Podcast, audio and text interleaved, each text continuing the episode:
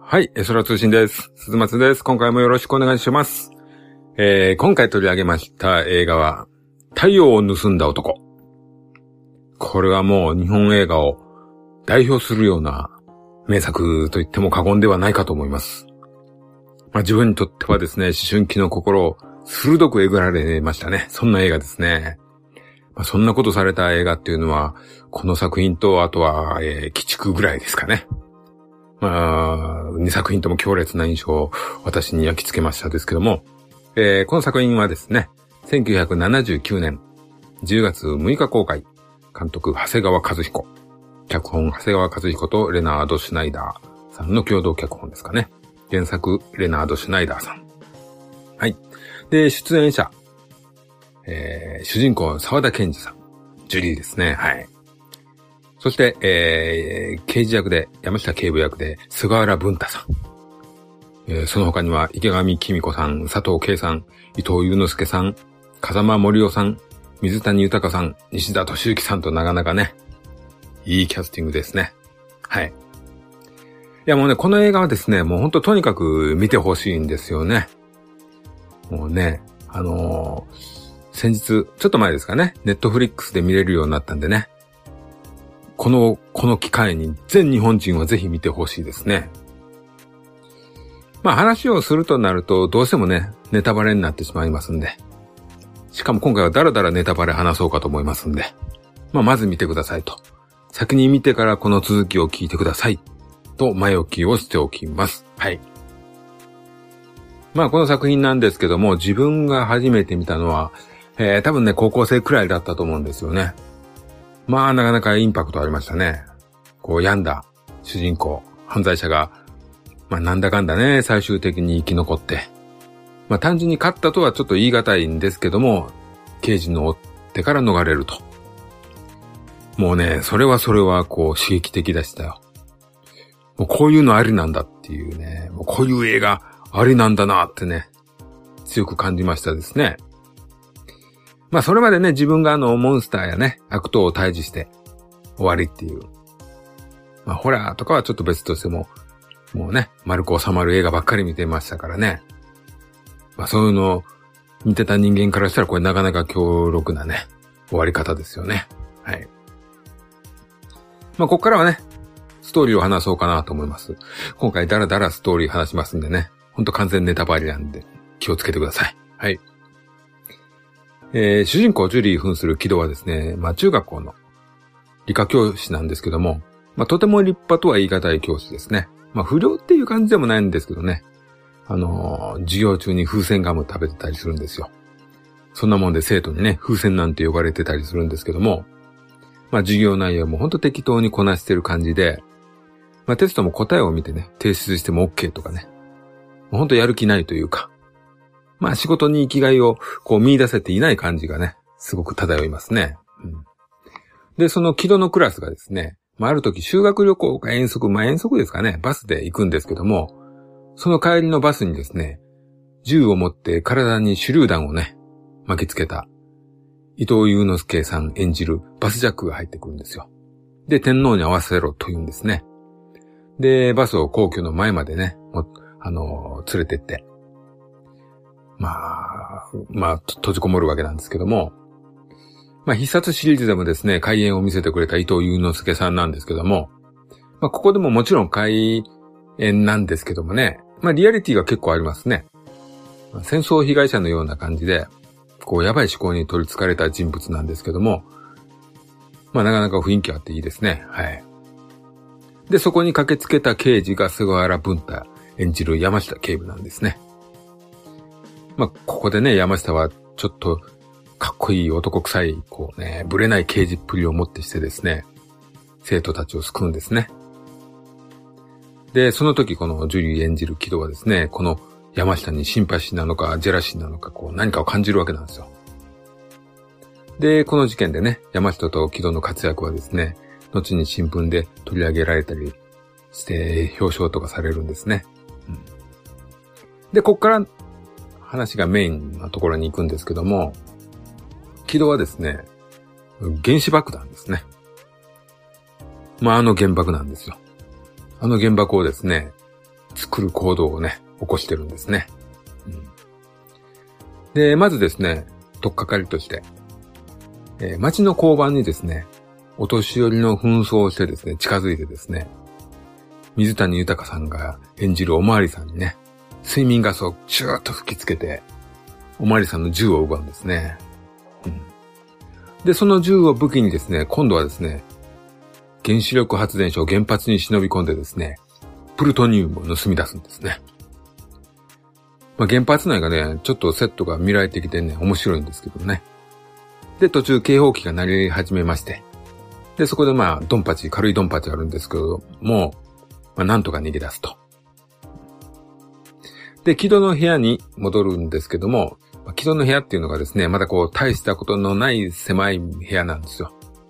まあ、冴えない一人暮らしの部屋というか。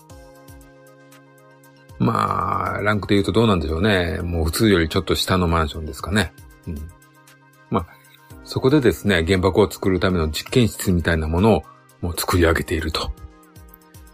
まあ、一応ね、放射能の危険があるんで、こう、ビニールみたいなもので部屋に仕切りというか、そういうものをカーテンのようなものっていうかね、漏れ、あの、放射能が漏れないように作ってるんですね。で、一応あの、ガイガーカウンターでね、常にレベルをチェックできる状態にしてあるんですね。で、そこでですね、原爆を作り始めるんですけども、まあ、その中の工程で少しちょっとレベルの高いものがありまして、まあ、それがプルトニウムの抽出ということになるんですけども、そこもなんとかですね、この軌道はですね、家の調理器具で作業してたんですけども、実際ね、作り始めた時に、調理器具がね、ちょっと爆発しちゃうんですよ。うんで、一瞬ね、外画カウンターがガーンと上がるんですけども、軌道は急いでですね、あの、消火器で沈下させるんですね。で、そこでまたカウンターも一気に下がるんですね。はい。まあ、ことをなきを得るという感じなんですけども、で、ね、改めて、人はですね、あの、借金をして、見るからに頑丈そうな調理器具をね、あの、買うわけですよ。で、再度チャレンジして、原爆が完成すると。うん、で、そこからなんですよね。そこから木戸は、その原爆で何をするかという話なんですけども、まあ、原爆を一個作ったんですけども、それと同じものをもう一個作ってですね、中に、えー、プルトニウムと梅干しを入れたやつを作るんですね。で、その作った、あの、模造品というか、偽物の方をですね、梅干しの入ったやつの方をですね、まあ、妊婦の女性にこ、まあ、先ほどはですね、あの、老婆に紛争したんですけども、今度はですね、妊婦の女装に変身してですね、変装してですね、まあ、国会議事堂の中に忍び込んで、ここんな簡単に忍び込めるんですかね。うん。まあ、そこはそうとして、えー、忍び込んでですね、あの、国会議事堂の中置いてくるんですよ。で、それを後で電話でかけて、俺は原爆作ったと。ここに置いてあると言ってですね、まあ、警察に、まあ、言うわけなんですけども、うんで、それをね、あえて分析させて、自分は原爆を作れる能力があるし、作ってるぞっていう、こう、アピールをするんですね。で、木戸がですね、警察の中で交渉相手に指名したのが、菅原文太演じる山下なんですよね。うん。まあ、そこでですね、木戸はですね、警察相手に、じゃあ何をしたいのかと。まあ、特にね、この設定のところが本当にやばいんですよね。とても現代的というか。軌道はですね、もう本当に特に目的がないんですよ。で、差し当たってですね、考えたのがですね、まあその時見てたテレビ中継、ナイター中継なんですね。野球の中継ですね。でね、あのー、まあ試合が終わる前に放送がね、だいたい終わってしまうじゃないですか。まあ9時回って、せいぜい、まあ最近ね、テレビで野球あんまりやんないですけども、9時半ぐらいでだいたい終わったりする、しましたね、昔のナイター中継ってね。まあそれはですね、あの、軌道は前々から気になってまして、それをね、最後まで流せと要求するんですね。で、あの、警察は急いでですね、テレビ局に連絡して延長してくれと。でね、テレビを見ていた軌道は延長されたことで万歳なんですよね。でね、さらにここからなんですけども、じゃあ次に何をするかっていうと、本当にね、特に軌道はやりたいことがないんですね。うん。それでね、あの、都会のど真ん中に、街中に、こう、ラジオのブースがあるんですよね。ラジオ放送してる。うん。そこの番組にね、電話してですね、まあ、一般視聴者に、あの、原爆持ってたら何をしたいかっていうね、意見を募集させるんですね。うん。で、その番組の DJ が池上きみ子さん演じるゼロというね、DJ なんですけども。まあ、玲子というね、役な、役なんで、まあ、ゼロというね、DJ としてはゼロという名前で活躍してる女性なんですけどもね。まあ、この女性とここであの、軌道は知り合っちゃうんですね。うん、で、まあ何回かね、あの、番組で絡みがあるんですけども、あの、その街中のブースからですね、木戸がね、そのブースが見えるところから電話して、えー、番組にリクエストとかね、番組中にかけて、あの、話とかするんですけども、それをですね、あの、玲子は気づくんですね。うん。で、軌道を尾行するんですけども、まあ、軌道も、途中で感づいて、もう、バレバレですね。はい。でも、軌道もですね、慌てもせずですね、まあ、玲子もまた警察に突き出すつもりも全くないので、まあ、なんとなく楽しい時間になるんですね。まあ、なんですけども、あの、軌道はですね、急にあの、海にね、防波堤から海に霊子をね、突き落とすんですね。まあその時とっさにね、あの、木戸の髪の毛をね、霊子は、えー、掴んだんですけども、その時、あの、木戸の髪がこっそり抜けるんですね。まあすでに木戸はですね、重度の被爆者というか、そういう状態になっちゃってましたんですね。はい。で、まあそんな折なんですけども、木戸はですね、ある時ね、尾行されていることに気づくんですね、誰かに。で、その正体はですね、西田敏行演じる借金取りなんですよ。あの、調理器具、頑丈な調理器具を買うために借金したんでね。その借金の取り立てに西田敏行が来たと。まあ、あの、うん、まあ、しょうがなかったですよね。高いもの買っちゃったんでね。で、次のね、警察に対する要求は現金になるわけですね。まあ、ここはちょっと普通の犯罪っぽくなっちゃうんですけども、まあしょうがないですよね。背に腹は変えられないということで。ただまあ、現金っていうのはですね、受け渡しが非常に難しいんですね。まあ刑事側としてはですね、あの、チャンスになるわけですよね。そこでこう、会えるというか、そういうことになりますよね。うん。でですね、あの、木戸はですね、刑事とね、電話で連絡を取ったりするんですけども、その時あの、逆探知されてですね、刑事はこう一気に勝負をかけるんですね。うん、で、まあ、交換条件を、もうあの、木戸のいるですね、デパートがですね、警察に囲まれてると。で、木戸は、デパートから出られないと。うん、そのデパートにはまあ、お客さんいっぱいいるんでね、まあ、すぐに見つからないんですけども、で、そこで木戸は交換条件を出すんですけども、それはですね、まあ、原爆を渡すからと。で、その代わり、まあ、ちょっと、だ、脱出しの警戒を解けと。ね。で、そこでまあ、木戸は一応逃げることができるんですけども、まあね、どうしても木戸には原爆が必要なんですよね。うん。もはやもうね、木戸のアイデンティティは原爆を持っているということでね、保てるんじゃないかと。そういうことだと思うんですけどもね。はい。でですね、まあ、昨日はですね、原爆を取り戻さなきゃいけないということでですね、まあ、警察署の一室にある原爆をですね、まあ、覆面をかぶってですね、ターザンのごとく、ロープでね、あーあーとこう窓を突き破って突入するんですね。まあ、このシーンのちょっと前にですね、学校の遊具であーあーとしてね、あーとターザンのように遊ぶ軌道のシーンがあるんでね。まあ、しょうもないですけど、伏線張ってます。はい。まあこれは普段からね、練習してたから できたということなんですけども。えー、でですね、まあそこ、窓を突き破って銃をぶっ放してですね、原爆を奪還するんですね。で、車で逃走します。まあ、この映画ね、この辺りからですね、急にぐんとね、アクション味が一気に増しますね。で、高等無形さもですね、ぐーっと上がりますね。はい。で、軌道はですね、まあ、D、DJ0 こと0ことね、車に乗って逃げるんですけども、まあ、ここのね、カーチェイス、この辺のカーチェイスも今では見かけられない映像ですね。首都高とかをぶっ放している感じですかね。まあ、日本でこれがっていうね、雰囲気はありますね。でですね、文太演じる山下もですね、猛追するんですけども、巻かれてしまうんですね。で、そんな時にですね、文太の目の前にヘリがいるんですね。で、山下はですね、ヘリに捕まって上空から木戸の車を銃で撃ちます。はい。で、木戸の車はですね、横転して、まあ、玲子はですね、致命傷を受けてですね、もう、消えゆく意識の中で、木戸にですね、生き続けて、と、メッセージを残すんですね。でね、山下はですね、木戸を追うためにヘリからね、手を離して降りるんですよ。まあ、降りるというふうにね、本当にただ落ちるんですけどもね、ここがですね、むちゃくちゃ高いとこから落ちるんですよ。これは皆さんのね、想像を軽く超える高さから落ちますね。なぜこんな過剰な表現をやってしまったんでしょうか。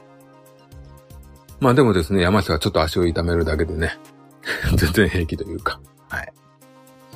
もうこの、ここのシーンあたりでね、もう見る側を偉いレベルまでこの映画は連れて行ってくれます。はい。はい。で、次にね、城戸の要求するのはですね、ローリングストーンズの日本公演をやれと。まあ当時ね、ストーンズといえばそこが悪いんでね、ずっと来日してませんでした。えー、確か一回ね、そういう話があったんですけども、中止になってね、あの、幻のチケットが存在するような気がしますね。まあ実際にストーンズがね、日本に来たのはバンドブームの頃なんで、これよりだいぶ後ですね。まあ、この映画の中でもね、犯人をおびき出すきっかけに過ぎないので、またこの映画の中でも幻のチケットになるんですけどね。はい。で、木戸はですね、いよいよ山下と対決します。あの、開催されないコンサート会場でですね、木戸は山下の前に現れて、銃と原爆で脅して、ビルの屋上に山下を連れて行きます。で、山下はね、自ら手錠をはめてですね、まあ、人と話をするんですね。で、結局何がしたいんだと、なりますよね。で、木戸曰くですね、この町はもう死んでると言うんですね。うん、で、それを聞いたね、山下はですね、お前が殺していい人なんかいないと。お前が殺していいのは自分だけだと。自分が死にたいだけだと言ってね、反撃しますですね。で、隙を見て山下は襲いかかるんですよ。でもね、木戸はね、銃を持ってるんですね。もうね、銃をね、まあ、自分が盗んでた銃と山下の銃2丁を持ってですね、あの、山下を撃って撃って撃ちまくるんですね。山下はね、もう何発もね、近距離で受けてるんですけどね、死なないんですよ。ここはね、もうターミネーターなんですよ。これね、普通だとね、いやいやおかしいってね、思うんですけどもね、この圧倒的な映画の圧とですね、菅原文太という人が持ち得るキャラクターがですね、もうね、すごいいいんです。不死身のごとく起き上がってくるんですけどね、もうこれがいいんですよ。もう文太なら、まあ死ななくてもいいというね、気がするんですよ。ね、もうね、撃たれた時のね、体のこわばり方とかですね、もう、もう死にかけてんのに原爆のバ入ったバッグを離さないとかね。むちゃくちゃね、こう、ちょっとバカバカしい感じもするんですけどもね、すごくいいんですよ、ここ。はい。で、山下は最後の力で、軌道を道連れにね、ビルの屋上から飛び降りるんです。またここでですね、すごいことに軌道は電線に引っかかるんですね。で、また、ああ、あの状態で、まあ、さらに乱暴のごとく、木の枝にキャッチされて、すごい高いとこから落ちたのに、軽傷で済みます。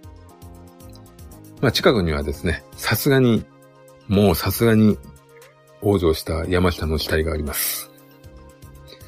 ここでもう、ラストですね。まあ、ごっそりと抜けるね、髪。ただただ、こうね、街中を歩き、いつものようにガムを食べる木戸。で、映画終了とともにね、原爆の爆発音。で、エンドロールと。もうね、怒涛の展開を見せる、マジ最強の映画ですね。まあ、前半のね、ジュリーの演じる木戸のヤバさを描く展開とですね、まあ、後半のというかもう終盤の怒涛のアクションというかね、もうド派手な演出というか、こういうのね、いいですね。もうどっちも好きなんでね、最高ですね。はい。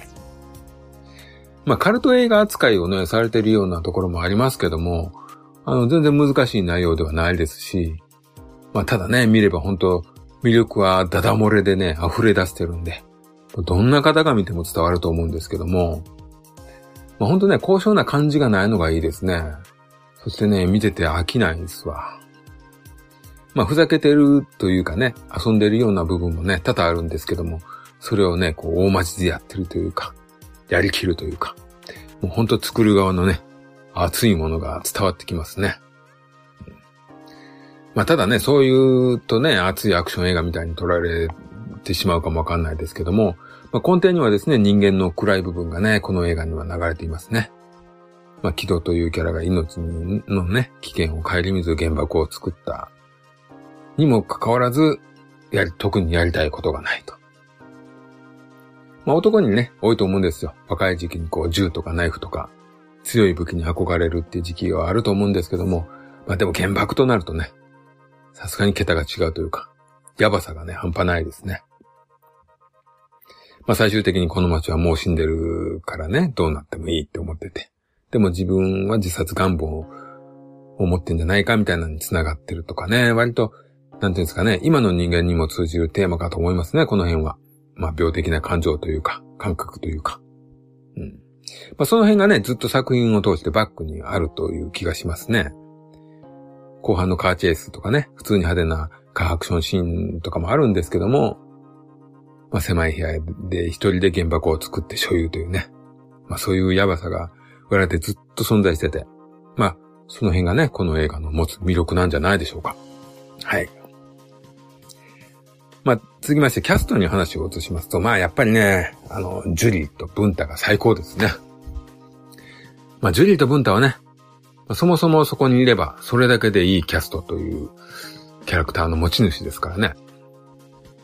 しかしね、この本当全く別のタイプのスターの共演の発想が本当よくできたなと感心するしかないですよね。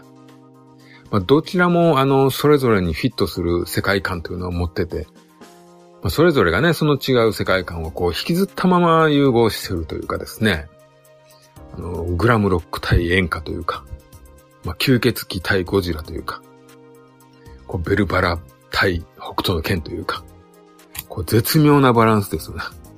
あの、関係ないようで関係あるというか、繋がってるというか。まあ、実際ね、両者の作品共に好きな人っていうのも多いんじゃないかなとは思いますね。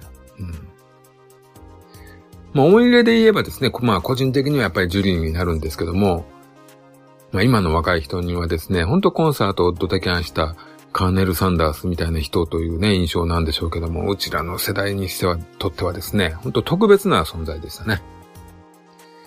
まあ、まず歌手としてはね、グループサンズのブームからのスタートなんですけども、やはりソロになってからがね、本当に魅力的でしたんで、まあ、早川滝地という方がね、まあ、グラム好きな、グラムロック好きな私からするともう、天才スタイリストをつけてですね、楽曲ごとに個性的な衣装を身にまとってですね。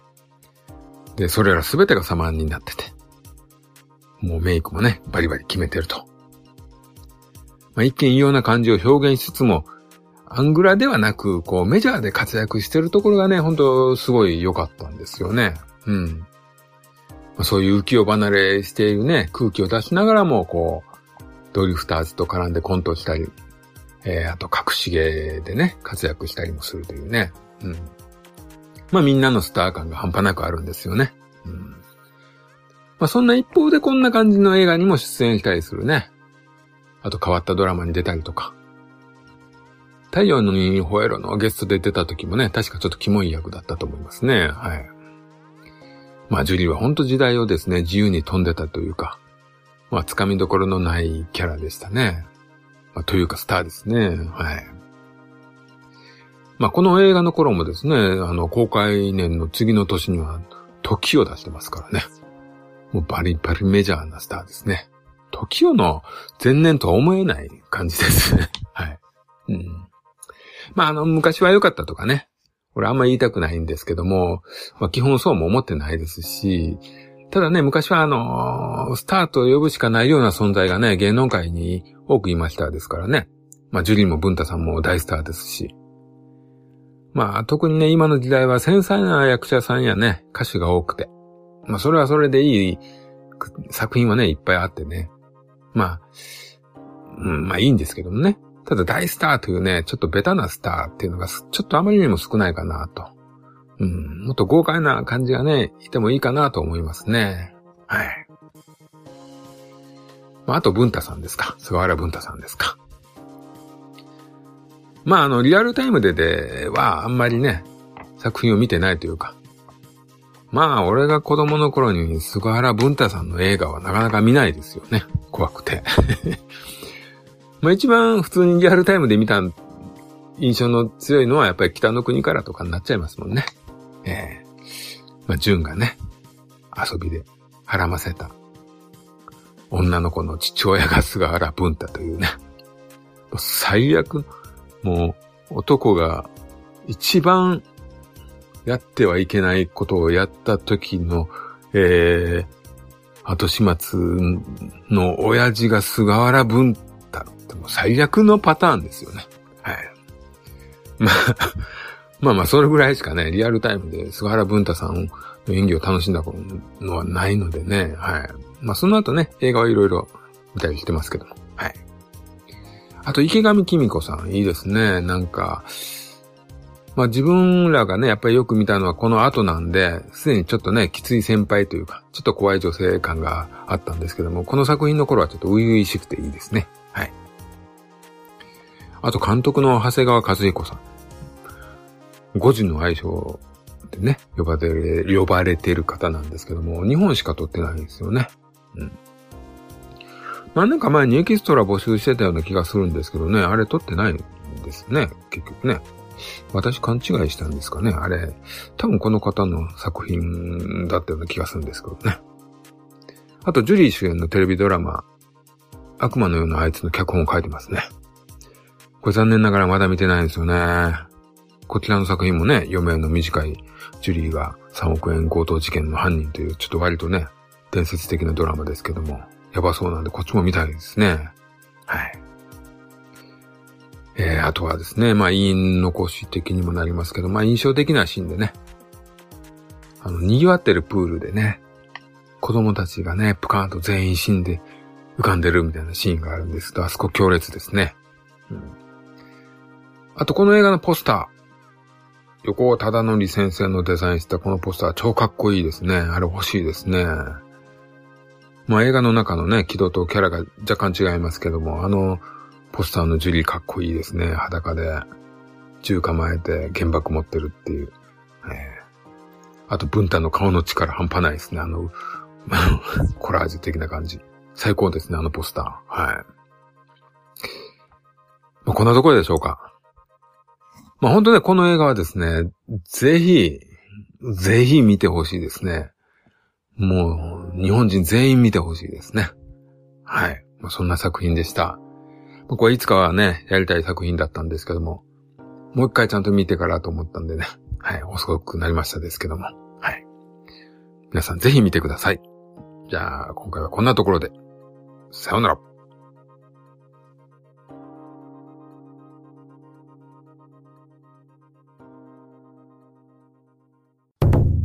終わり